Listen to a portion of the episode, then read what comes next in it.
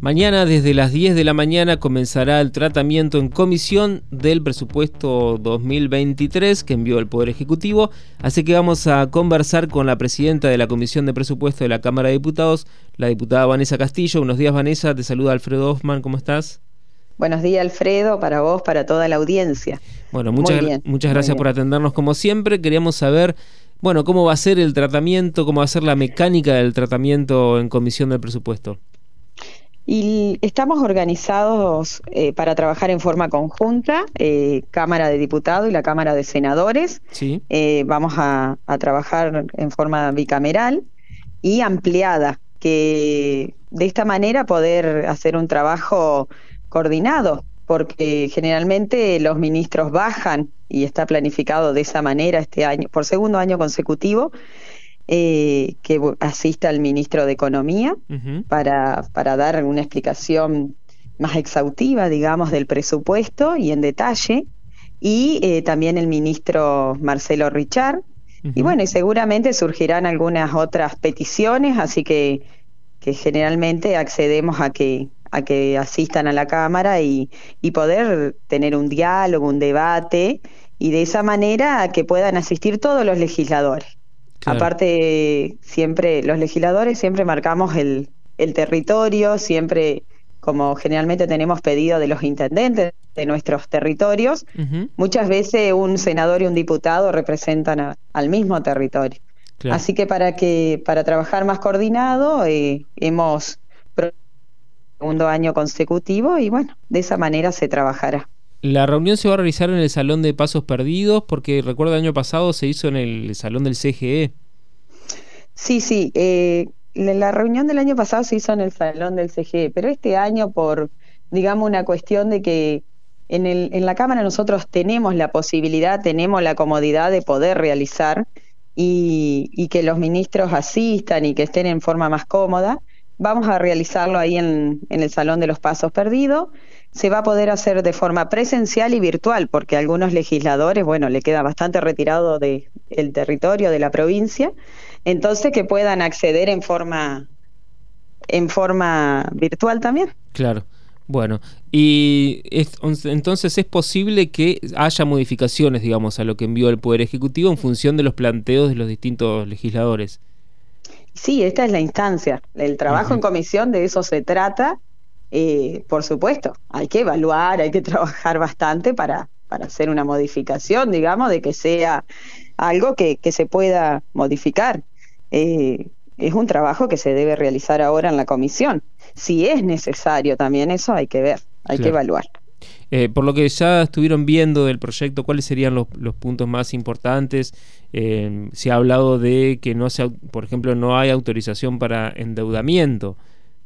Sí, sí, la verdad que por segundo año, este año consecutivo, no tenemos, no, no, no hay autorización de endeudamiento que prevea en el presupuesto y también eso muestra la consolidación, el equilibrio de la provincia, teniendo en cuenta eh, siempre el presupuesto se basa en los lineamientos del presupuesto nacional. que, que, estamos en una situación compleja a nivel política, económica y social del país. Pero creo que la verdad que este presupuesto está equilibrado, eh, prevé que vamos a poder hacer frente a los vencimientos de deuda que, que tiene la provincia para el 2023 con organismos internacionales.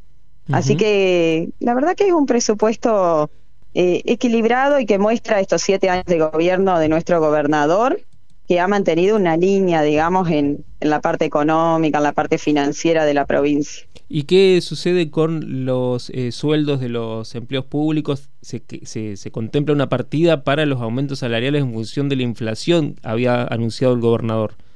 Sí, eh, yo creo que lo que ha transcurrido este año, lo que hemos visto que la inflación prevista ha sido superior a lo que estaba previsto y, y estimativo en el presupuesto 2022.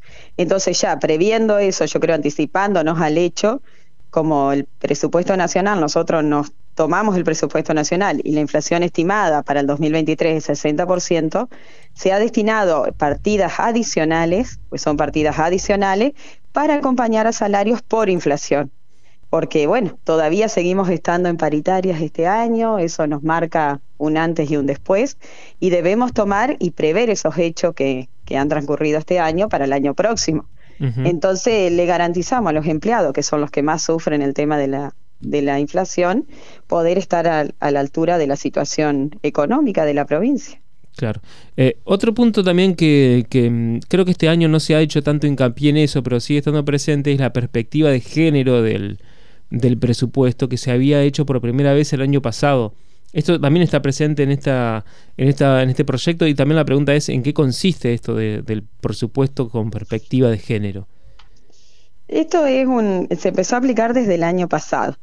Eh, y la verdad que hemos tenido, hemos marcado, digamos, hemos estado trabajando con el director provincial de presupuesto, Hugo Subillaga, el contador Hugo Subillaga, y, este año, por segundo año consecutivo, el presupuesto este con perspectiva de género, digamos, la partida especial que está incorporada en el presupuesto de la provincia, es para hacer hincapié en cuestiones particulares como prevención, protección y asistencia a víctimas y por tráfico de personas, por trata de personas, también acompañar el tema de, de las de los centros judiciales de género, digamos, cuestiones puntuales que marcan hoy la violencia muchas veces de género. Que en la aplicación, en el presupuesto, yo estuve, digamos, interiorizándome en cuestiones cómo fue la aplicación, digamos, porque uno sabemos que el presupuesto es algo estimativo.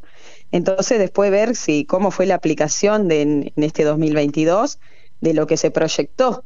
Y la verdad que la, área seguridad y la policía fue quien más ejecutó ese presupuesto. Así que este año se ha hecho más hincapié y ya que ellos fueron, porque todos los ministerios aplicaron en las cuestiones de género, digamos, una partida especial.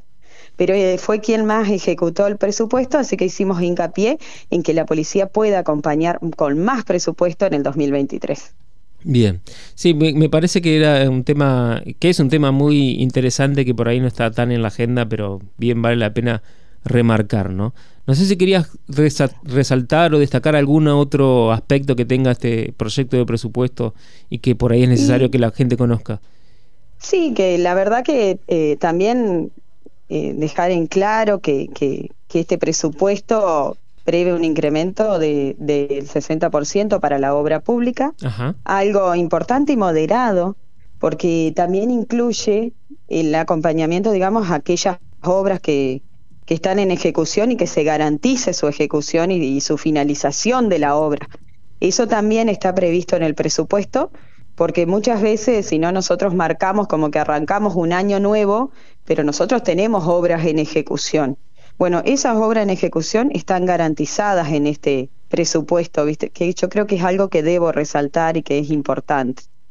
Eh, y después los niñamientos estamos hablando entre un 45 y un 50% de, de que se va a acompañar en el tema salud, que hemos priorizado por, por encima de otras partidas, el tema mm, seguridad, también que lo vemos, que, que ha marcado en este año y que uno debe prever para el año que viene eh, en algunos lugares de la provincia el tema seguridad y se ha resaltado Así que bueno, son las, las partidas más y educación por encima de todo, que, que bueno, que después post pandemia nos ha, nos ha demandado un sacrificio importante.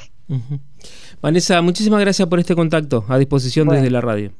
Gracias a usted y buena mañana. Hasta luego. Hablábamos con la diputada Vanessa Castillo, la presidenta de la Comisión de Presupuesto. Las voces de los protagonistas en Radio Diputados.